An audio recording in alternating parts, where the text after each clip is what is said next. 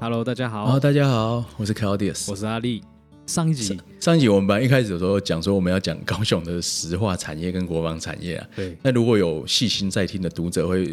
发现，我们讲完石化产业这集就结束了。对对啊，其实另外一个，我们今天会把国防产业特别切出来讲一集嗯哦，讲说高雄其实会发展一些你只有高雄能做，台湾其他地方都没有很特别的产业。因为想要上一集的那个整个石化的那个蛮完整的，对对就对，哎让它这样对，就让它完整的呈现。好对那我们这集也是从一个新闻出发，好，哎那就是说，媒体有报道哦，台湾的国造潜舰即将开工。那预计呢，在十一月三号的时候呢，要在台船的高雄厂那举行第一艘国造潜舰的、哦我是第一招，对而建且是造浅见潜舰的开始建造仪式，而且预计呢，蔡英文总统会亲自出席。哦。这边我等一下再分享个呃海，我当海军的小故事，跟浅见有点关系哦。力哥也是海军，好啦，不如就哎好，就它先的讲浅见因为我也是海军，就是潜水艇，就潜水艇，就是潜水艇就嘛。潜水艇，对，我记得那个时候新训的时候，快到尾声的时候，那个一些长官就会来、嗯来潜舰就有来招生，嗯哼，就是问所有的新兵有没有要加入，有没有要要潜舰这样啊。当然过程他会一直吸引你嘛，嗯他会说、哦我们大概伙食费很不错啊，哎，你然后不是义务役吗？义务役也可以去潜舰哦，也可以去也可以去潜舰，是是是，哦我那时候当然也蛮新鲜的嘛。哎啊，那个学长就会在那边说，哦，待遇很好，伙伙食说他跟我们说常吃牛排，嗯嗯。啊，当然有一些危险加急，所以你的薪水也不错。那但总之，他必须要好像要面试或怎么样。那那时候就哎、听的好像觉得不错，哦，那就嗯你有心动过？有心动过。那时候就有去，好像先去报名吧。然后后来他会通知一个时间，我们必须要去左营的。哎、这些应该都不是机密吧？啊这件事吗？嗯，就左营的某某地好方好， 去反正面就试，是要要先经过一些测试，对，当其实然，就是压力测试。嗯，对对，我们那时候就进到了一个一个舱里面，哦然后他就模拟那个潜舰的那个过程，那就也过程也是要看我们会不会有任何的不适哎或怎么样。那我记得他就一个舱，然后就进去以后，很多新兵，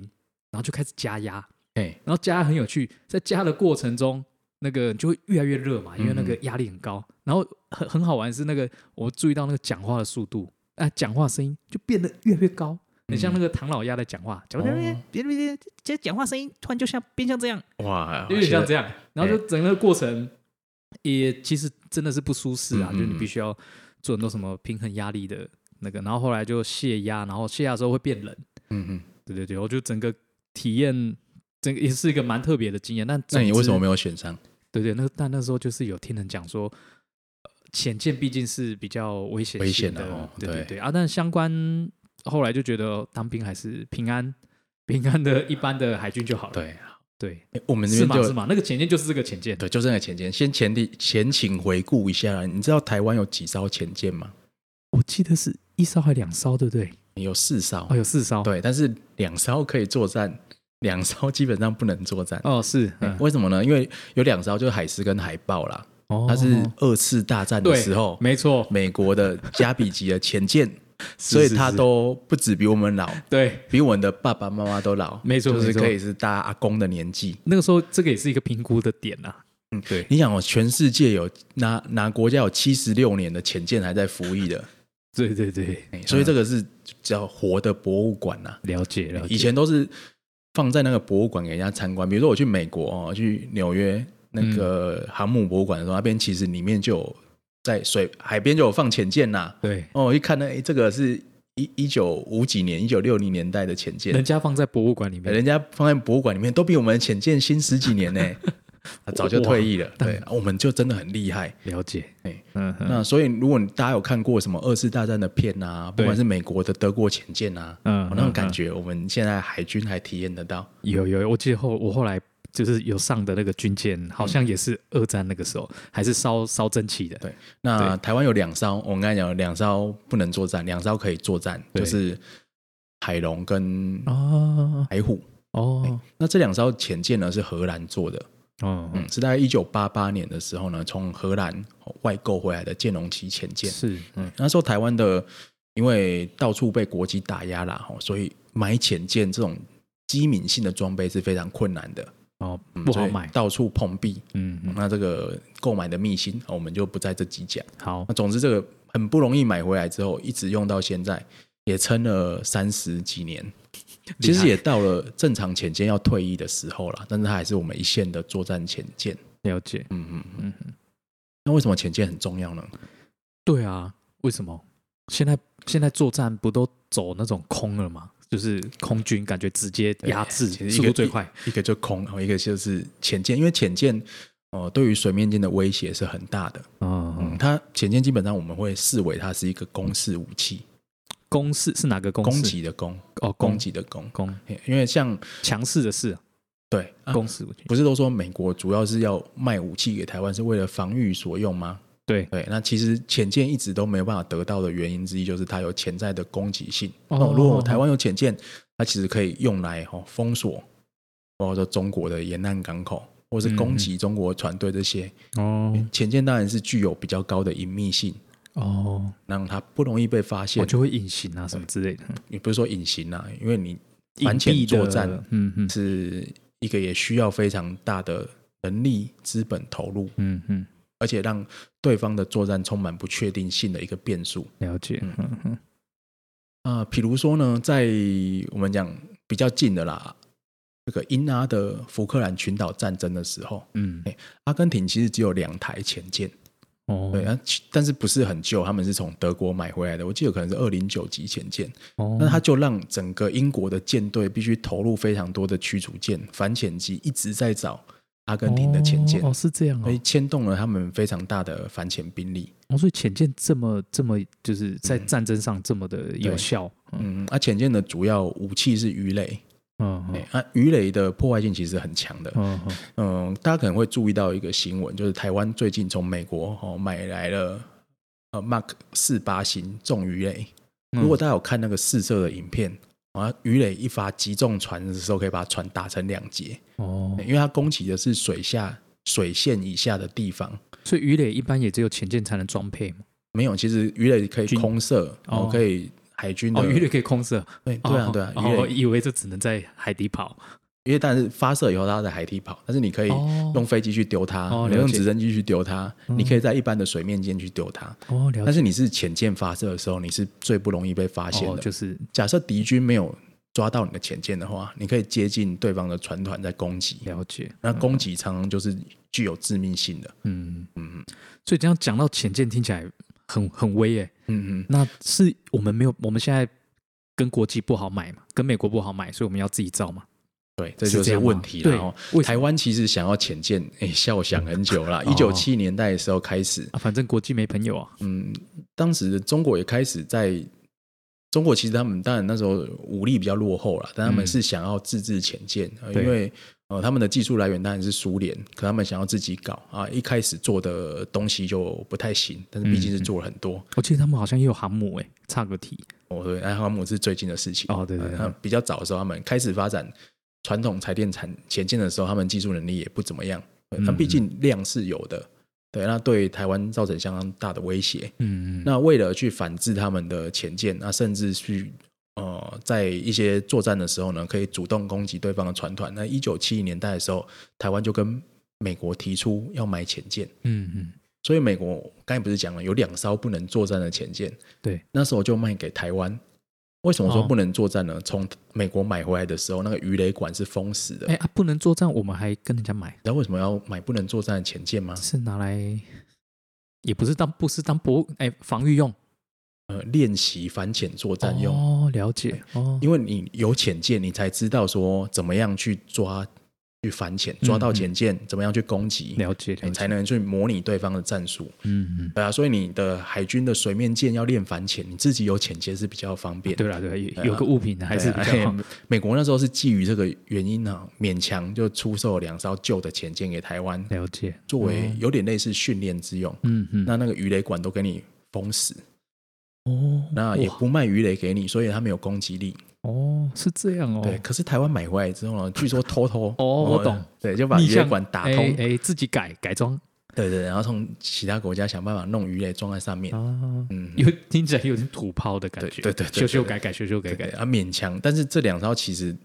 啊，毕竟太久了啊，嗯一直都没有什么战力，对，对啊。那也之前也曾经，包括说从意大利买微型潜舰，哎、我们现在讲的这些都是公开资讯吗，都是这维基百科有写的资 OK，讯、啊。太好了，嗯哎好，哦或者是想要制造一些小型的潜舰，嗯那这种潜舰呢就比较难进行所谓的舰队作战，或是所谓封封锁或反封锁作战，嗯嗯啊，主要是作为特种作战之用，哦，比如说搭载蛙人部队啊，去潜入中国沿海的港口，嗯，哦进行破坏这种方式使用的。那世界上有一个国家，它就有很多这种特种作战或是微型潜舰，就北韩微型潜舰就是就是比较少小艘的小吨位的，它、可能就哦一两百吨，或者最大到五百吨。哦，因为它台湾像我们现在要造的国造潜舰，它是两千五百吨级的，这样算很大吗？这样算是应该讲标准尺寸吧，嗯，柴电潜舰的主流尺寸我。们目的是先造一艘出来吗？我们这是这招造的其实算是原型舰，原型 pro 对 prototype 对 prototype，因为其实我们要造八艘哈，哦，哇，预计是要造八艘。很有野心哎，对，那呃原本就是四艘而已，现在只要造八艘，原本能用只有两艘，哦两艘我们造了八艘以后就变十艘，哇，棒棒可以坐在那边十艘，哦希望是这样，或是至少替换到原来两艘可以用的。嗯，那为什么要先造 prototype 呢？因为造潜舰其实是很大的工程。嗯那世界各国能制造潜舰的，当然我们知道熟悉的国家啊、呃美国、德苏联、中国、嗯德国、英国、法国，哦然后还有一些比法较小型的国家，比如说荷兰。哦对，和荷兰那时候说荷兰造后来就有点做不下去，因为规模太小。嗯哦，还有一个很重要的国家日本啊，哦日本的潜舰、柴电潜舰做的实在是很好，哇，嗯嗯，了解，嗯哼，这是一些就是欧还洲是为先主、进国嗯家啦，欧美日，然后除了中国以外都是技术比较先进的大国。了解，嗯哼那要自己呢从零到做出潜舰是蛮困难的事情。嗯就算你觉得是一些先进的国家，比如说瑞典，他们做的潜舰都是比较小型的而已。嗯哎嗯，而、南韩他们是一开始是跟德国直接买设计图授权生产，嗯那慢慢开始培养他们的潜舰工业。哦了解，嗯那世界曾经有一个国家哈、哦，自制潜舰算是失败的，就是澳大利亚。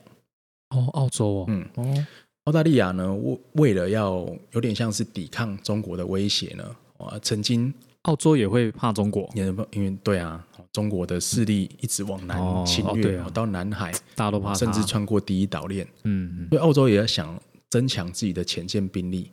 就大概在一九八零年代的时候呢，他们一开始的潜舰，因为澳洲以前是英国殖民地，对一开始的武器很多是英系的武器，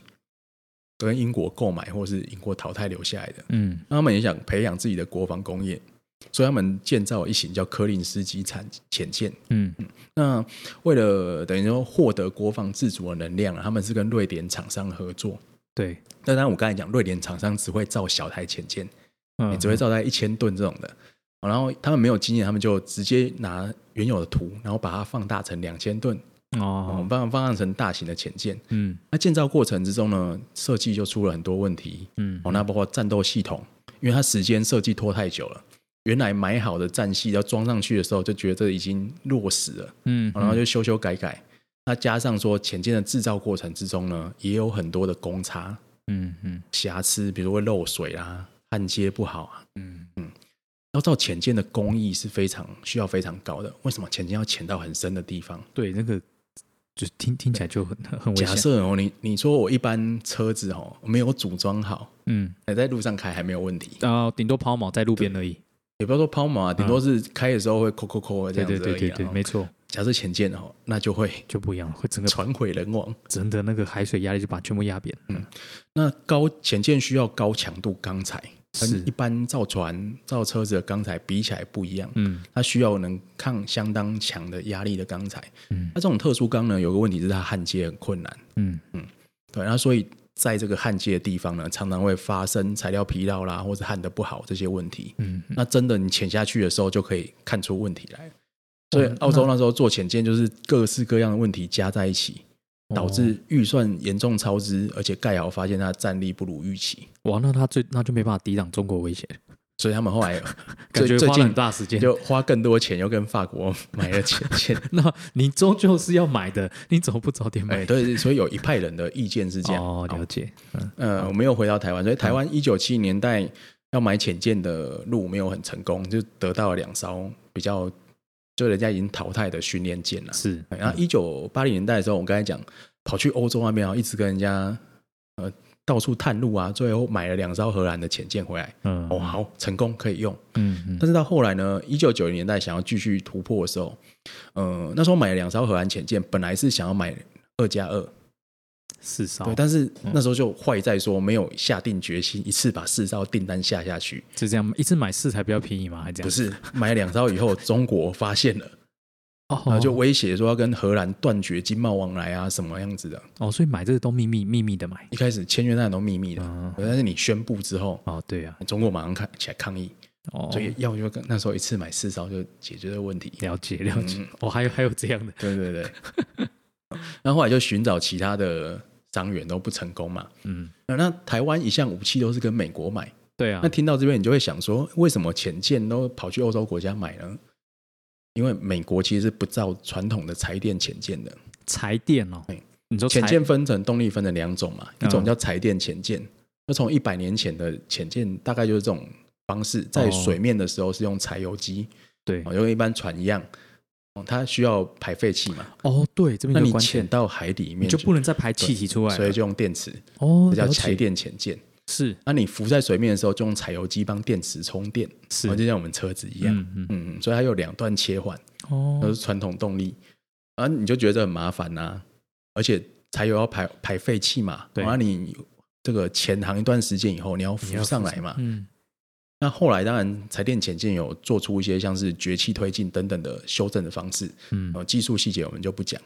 不过更干脆的方式是我们不要用柴电，我们用核能的。哦，嗯我就是要讲这个，对哇，核子潜艇，对，美国一九五零年代它就做出核子潜艇来了，看这这么早第一就艘就是鹦鹉螺号。好猛那哦可，能就有听过，第一艘开到北极下面的船，嗯嗯啊，直接开到北极点下面，然后我、往上浮，把冰层穿破嗯浮嗯，出来。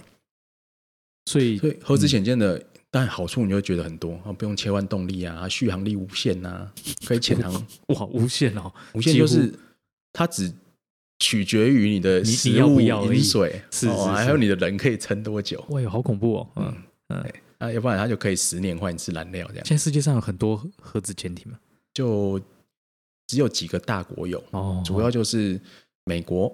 哦，苏联啊，不是苏联，现在是俄罗俄罗斯斯哦，中国，哦然后中中国有核子潜中艇国有核子潜艇，但嗯是中国的核子潜艇数量毕竟还是跟美国差太多。哦，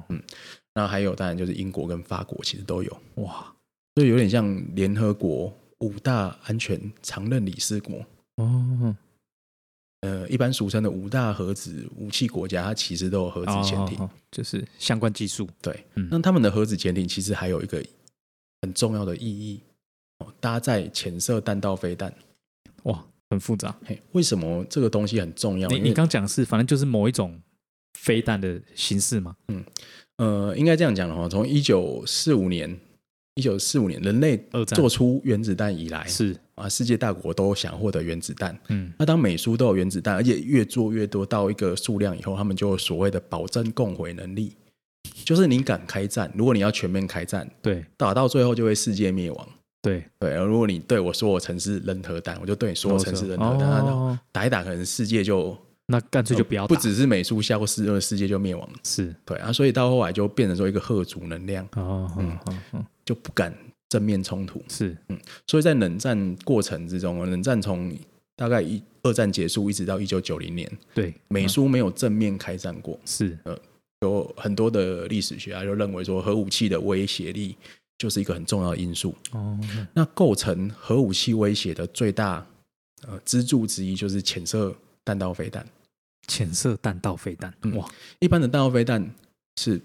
就在陆地上嘛，然后包括是说装在山洞里面，对，呃，所谓的警示发射，嗯然后还有装在这个机动发射车里面，嗯所以你可以跑来跑去。嗯但是最不容易发现的是装在潜艇里面，因为你平、哦平常都躲在海里面，然后就在世界各大洋哦这样飘来飘去。那它它跟鱼类有什么不一样？问个问个门门外汉的问题，鱼雷是用来打船的啊、哦，啊哦，它是来潜射是来巡炸炸城市的，对炸港什么都可以，嗯，对，它第一个它当然垂垂直发射嘛，哦，就离开水面，对，然后重点是它可以携带核子武器，哦然后像比较先进的武器，像美国的三叉戟飞弹，到后来那个射程哦都几千公里，哦，对对，很可怕所，以这意很可思是怕说那你几在乎海是一台上飞飞机的意思啊。你对吧在海上你可以打到全世界陆地的每一个地方。好恐怖哦！那一般敌人又抓不到，你卫星看不到。对，嗯，那、你说你要搜寻，用你的反潜能量搜寻所有的大洋，也不太可能。嗯嗯，那所以就是当比如美国本土被攻击的时候，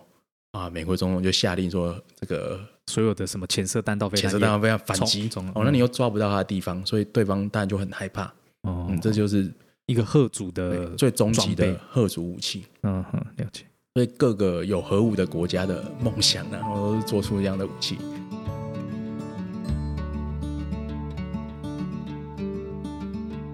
好，好，那啊我那们当然台湾那我们讲我们怎回么现在的讲讲到这样好没关系，呃，台湾当然就是我们要，我们不求这种东西，我们普通的柴电对潜舰就好了。当然对嘛，啊，刚才讲到这个，哦，我刚才想起来了，讲到这个是原因是美国后来就不做柴电潜电了，它全部的潜舰哦，包括说发射呃这个弹道飞弹的战略型的核潜舰，或者是一般的攻击型的潜舰，全部都核全部都是核动力的核。都核动力，哇，所以呢美国的海军军力是远远压过其他国家，特别是潜舰这一部分。了解，嗯，那美国没有做，那我们通常都跟美国买，但是美国不可能卖给我们对核动力潜舰这种东西，嗯那所以就变成说台湾的采购上有困难。嗯嗯那美国没有做的一个另外一个原因是，美国的海军也不希望国内在开柴电潜艇的生产线，嗯嗯，怕说开了柴电潜艇生产线以后，其他国家国会就想买，不是国会就说，哎、这个比较便宜啊，你们用这个就好了。哦，就对核核啊，但是嗯他们嗯想要维持说他们全核动力潜舰的世界政的策，海上霸主，嗯嗯。另外就是说，不要让这个国会有借口砍他们的预算了、嗯嗯嗯那所以美国没有有没有的话，就去跟欧洲国家买，欧洲国家或日本这部分的技术就比较先进。啊，反正也不卖我们，对，那后来当然也很困难买得到啦。对，那世界外销销路最好的其实就是德国的潜舰，嗯嗯，大家可能会听过二零九型啊、二一二级啊、二一四级，而且卖到很多国家去，不过在跟呃国际线购买军武这部分，确实也跟外交跟就政很治大期的都有都有关关系。系因为嘛。台湾就是一直都没有办法拿到这种输出许可，对嘛对嘛，嗯那最后只能靠美国。嗯那后来发生一件事情，到二零零一年小布希上台的时候，那时候小布希上台一开始的时候是比较有台的，嗯因为共和党政府就是保守派政府，相对来讲啊，倾向比较支持台湾。嗯那另外一个原因是一九九六年的台海飞弹危机，对哦，一直到二零零一年初，哦，美国的军机跟中国军机在南海上空发生擦撞事件，嗯那时候中美关系来到一个低点，对所以美国那时候批准了很多武器要卖给台湾，其中一个就是要卖八艘潜艇给台湾，对哦，曾经有过曾经有过。但是我刚才讲了，啊美国没有潜艇可以卖，所以美国的它的许可证是说我协助你台湾获得八艘潜舰，没有说我要做给你，那要那要如何协那这就助获问得题呢就大了。哦嗯美国的军售有两种，一种叫军购，一种叫商售啦。哦，军售就是说美国军方直接转移武器给你，直接卖给你。商售的话呢，就是说呃，美国政府同意美国国内的呃，比如制军造火制造商啊，可或以者制是什造么，给你，对对，可以、哦给你。哦哦了解了解，听起来就跟买现有的，还是要我做给你，对，那嗯哼美国当时候是倾向用商售的途径协助呃开放厂商卖东西给台湾呐、那台湾那时候并不是这样想的，因为为什么呢？因为台湾觉得说潜舰这东西很复杂，那美国要卖给我们大概有几个方式。第一个，我卖技术给你，在台湾自己做。那时候军方不不太敢做，哦，就就技术授权的对感对觉，嗯对，有点像是我媒合一些厂商，对有点像我们做 IDF 这样子，我找很多美国厂商来帮你做，啊，你自己对对做对出来。嗯对对对对，那台湾海军那时候强烈反对我，中船想做，海军里面也有一些人想做，哦是因为技术上我们我们没有相关的人才或什么吗嗯，他们怕说做出来潜舰如果不能用怎么办？哦，比较没自信，嗯，这也是合理的信啦心度。没对，有潜这么高一舰是点很复杂的东西，是我的们讲是的过，所以他们嗯不敢嗯，自己做潜舰，他们还了是解希望说美国要直接卖给我们。是那另外一个就是美国没和欧洲或是日本的厂商，大家一起来卖嘛，对，因为这个有潜力哦。美国曾经美国国内的造船厂哦，用荷兰或者是德国的设计图哦造船，然后卖给其他的国家。以前曾经美国有合可过这样的事情，哦，所以本来也要做这样的事情。嗯嗯，哎、哎，那不管怎么样呢，台湾还是坚持说美国用军售的方式。在在那个时候，嗯对对啊对，那最后呢，呃，总之呢，就进入了预算编列的阶段。但是呢，到这个时候，因为在阿扁政府任内，中国国民党都是立院最大党，嗯而且泛蓝是呃绝对多数了。嗯那所以从大约二零零四年开始审核预算开始，好像预算被砍了六十九次。哇，好就是好你要精准哦，开始预算协商的时候就被国民党挡掉嗯，挡掉，挡掉啊，所以一直没办法通过预算。嗯嗯嗯那后来没有办法通过预算呢，台湾就跟一直跟美国协商哦，找一些变通的方法。我们这边就不细数，嗯，但是这些东西呢，也都没有获得当时台湾国会的核准。就是整整个的坎坷过程，对，坎坷过程。嗯而且那时候连马英九本人都是反对说购买潜舰的，哦，哦，就是动员国民党继续去封杀预算。诶他们的目的是什么？那目的当然不希望台湾的跟中国交恶，还是不好不知道是什么，可能对啊要想要削弱台湾的如果防卫力哎量如，果以中华民国武力的提升，哪个党照理说都要支持都吧，要支持。对对啊啊，但是中国国民党那时候有就有点哦这扯后腿。这个国也是你们你们取的啊，嗯嗯，啊对啊，你不保护他，呃好好，然后呢？然后后来呢，到了这个布希啦执嗯政后期，我其实是台美关系就没有这么好。嗯哦，那一方面呢，布希也不满陈水扁那时候有有一些发言，他们认为说太过照进。嗯嗯那所以在二零零六年的时候，美方就暗示说，哦，如果你不在布希政府结束之前买的通话过预算的话，你可能就买不到钱见了。嗯嗯哦，那果然就被说中了。哎、啊因为台湾一直编列不出完整预算啊，美国就没办法，不管用各种方式啊协助你获得钱见。哦，那听起来就是你你国内事都没瞧好，国际上啊没办法给人家一个交代对，，啊，这是美国的说法。叫做生意就这样。嗯，嗯嗯那所以到二零零八年，哦，那台湾政党轮替，美国也政党轮替以后，潜舰这种事情就先没办法提了。嗯嗯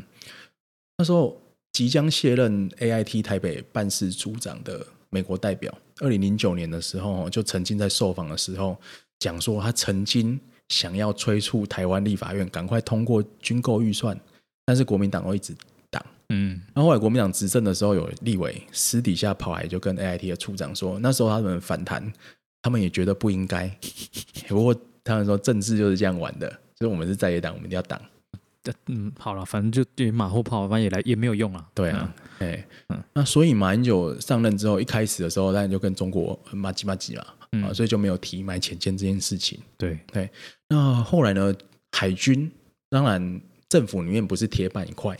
哎，海军还是觉得说台湾应该要买潜舰，对，对，那哦哦所以马英九政府其实还是有跟美国提出要军购潜舰的要求，嗯，但美国就完全就不理你，对，那以前布希政府合可的输出潜舰这件事情就没了。嗯嗯，那最后到了不得已的时候呢，开始马政府那时候执政的末期也开始在想自治潜舰这件事情。哦，他们其实也有这样想法，对，因为哦自治潜舰这个我以为是在蔡英呼文声提，出来，对，马政府其实我们要切割一件事情，就是政府跟执政党它不是完全融合在一起的。就算你是换党，有一些政策还是会执当执然行啦下当去然，。嗯，那因为军队国家化的关系，军队还是有自己的想法，是欸所以在军队里面都还是有一派叫自治潜舰派，是，那包括说国内的国防工业，特别是以前的中船，后来变台船，他们也是对觉得说我们要自治潜舰。哦，哦那当一直都买不到的时候，这一派的声音就逐渐抬头。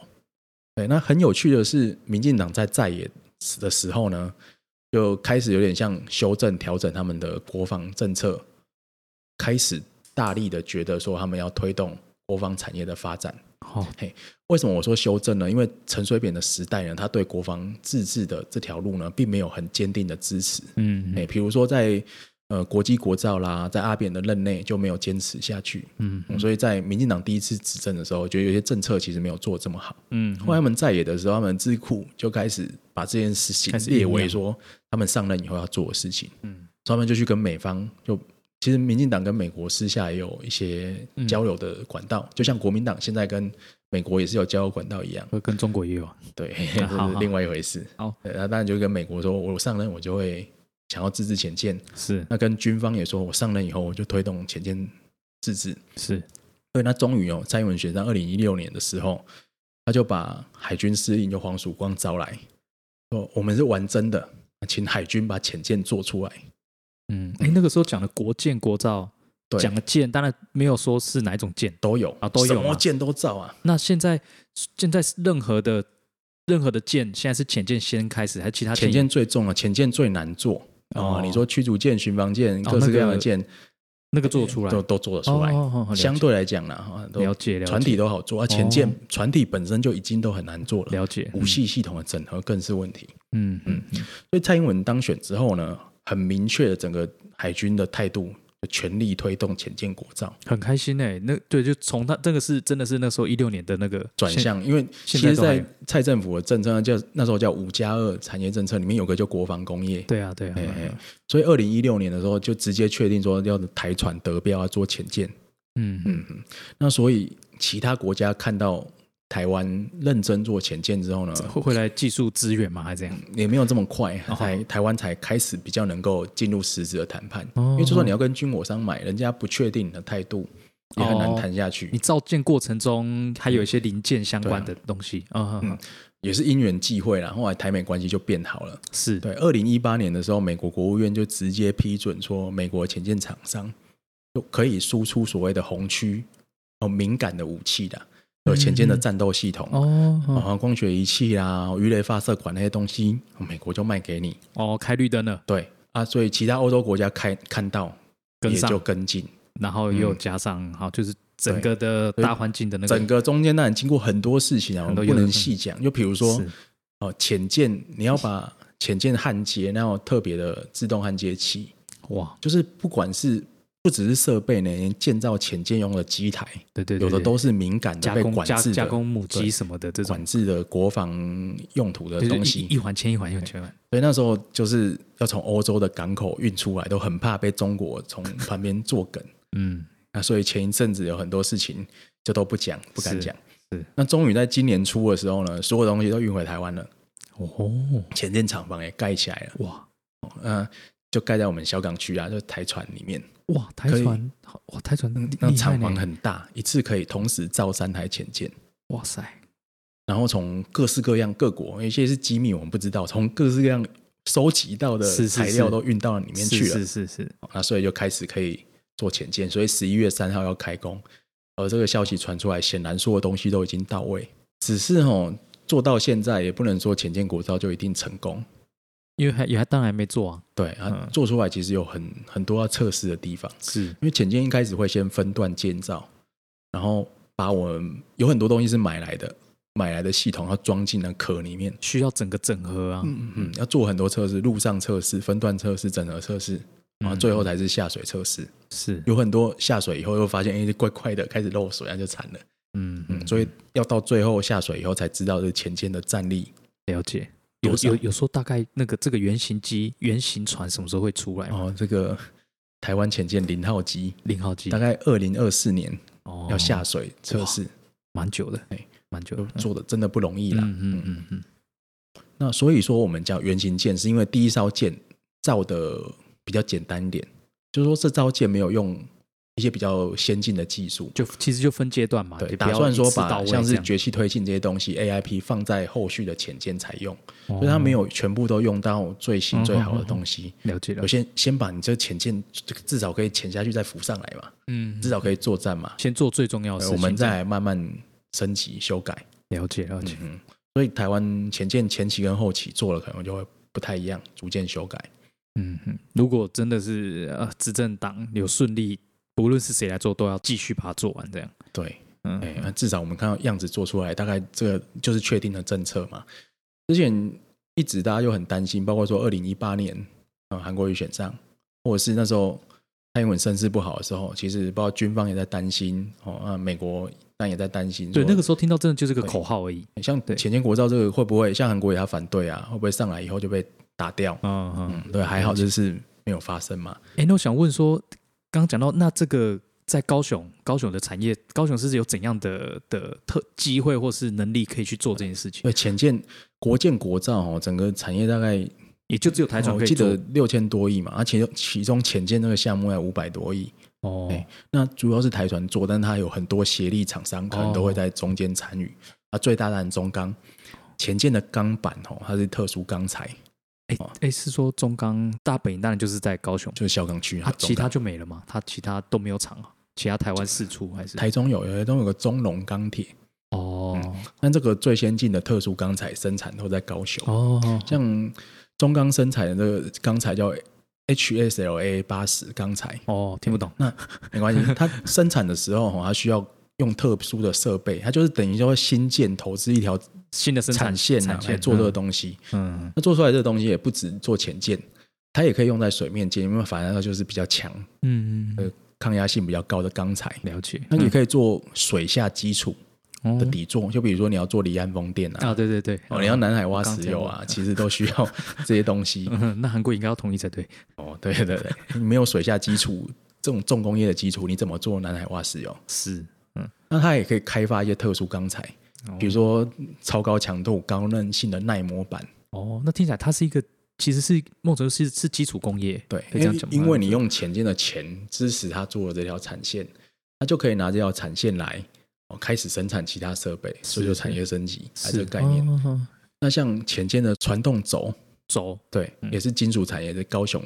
著名的哦嗯螺旋桨，哦台湾最最强的螺旋桨厂商就在高雄。对，所以像金属产业就高雄的强项，所以像前进有一些很特殊需要加工的地方，哦包括嗯压力壳，哎、它其实这也是都是高雄有一些在地，它不一定规模很大，可是专门做这个很厉害的厂商，哦，那也就是说，浅见国造这件事情，其实在高雄的这个前进国家队啦。的对啊的的转型或什么，其实也都有帮助。嘿，哦那、当然，这整个都你有说浅见这当然几百亿而已，哦，不会说一下就让这些产业全部都起飞，但它可以带来一些技术上的改变，它也算重工业嘛？对，，它也算重哦也工算重业。工业。而且呢，我们讲前建以外哈，其他的国建国造，这也是跟这些产业链有关系比。如说造其他种的舰，对，台湾的能源产业，特别是离岸风电，跟这些产业有关系，哦所以这整个产业的带动起来，是希望说。哦他们透过这些整个技术的提升，那前嗯建就是中间的集大成，了可解以了把解。它成功的转型，然后听起来离岸风电要再开解了，一哦也一一个前一个，对一个嗯前对，一一个个。前一个。对对啊，因为如果这样整体看，就会比较好理解。嗯所以当然最重要的目标还是国防啊。我们刚才是讲前建对台湾的防御，甚至增加呃战术的变化是很重要的哦，也增加敌人犯台的成本。那讲到后面，那高雄就很重要，对，高雄很重要。 不止高雄有未来台湾前建生产的基地、不止能源，然后维修的基地、嗯能源在高雄，然后国防也在嗯对啊高雄。海军的大本营，对全部都在高雄。对啊，哎，嗯就不太一样了。啊，所以高雄作为台湾工业之都，它的重要的战略地位好像也没有有，这一层。好像没有人特别给高雄这样子，哎，工业之母嘛，还是什么？感觉可以工业首都，枝叶之类大的，家是这样想啊，的。但是都是呃往一些比较负面的地方、是啊是啊但其实这国防产业发展起来，它的产值啊、就业人口啊，哦，跟其他民用产业的相关联是很大的。对啊，对啊嘿，我我们看以前应该有讲嘛，整个整个国防到整个民生那个很多技术都都通的嘛。嗯对啊为什么会有戏骨？戏骨的前身就国防工业。哦，哦对啊哦嗯，之前我们不知道有没有提过，好所以像有吧，嗯，这种你说国防就是一个很浪费钱的东西，没有错，它就是会浪费钱去做一些看起来没有什么商业成本的事情。对，但是挑战一些新科技对的突破，你有一些技术很很多都是从国防出来的，网络啊，不是吗对啊？镭射还什么的，嗯嗯，，因为没有没有一个让让你浪 费钱的理由，怎么会有是啊啦，是这啦种时间、这种空间来做研发？是是是，研发还是很重要，非常重要。嗯，哎，啊，当然台湾的潜舰哈，坦白讲，战就战系啊，战斗系统比较精密的东西，还是直接从国外买回来。嗯，哦，我们就一步一步来了解了解。啊，看怎么样怎么样，逐渐提升自制比比率，哦，哦跟增加我们工业水准。哇我想这是国防以外一个很重要的意义。好，好，那咱们至少是玩真的了，真的对要开始造了。你说十一月就会开始了，十一月三号，哇哇，那连真的日是期都预定。哇，真的都有在往前走哎。好，我们就嗯持续帮大家更新，好哎，这个国防产业我们也会继续追踪。真的好。那好我啊们这一这集集就的到这边了，特别节目就到这边了，好，谢谢大谢谢家，大。家。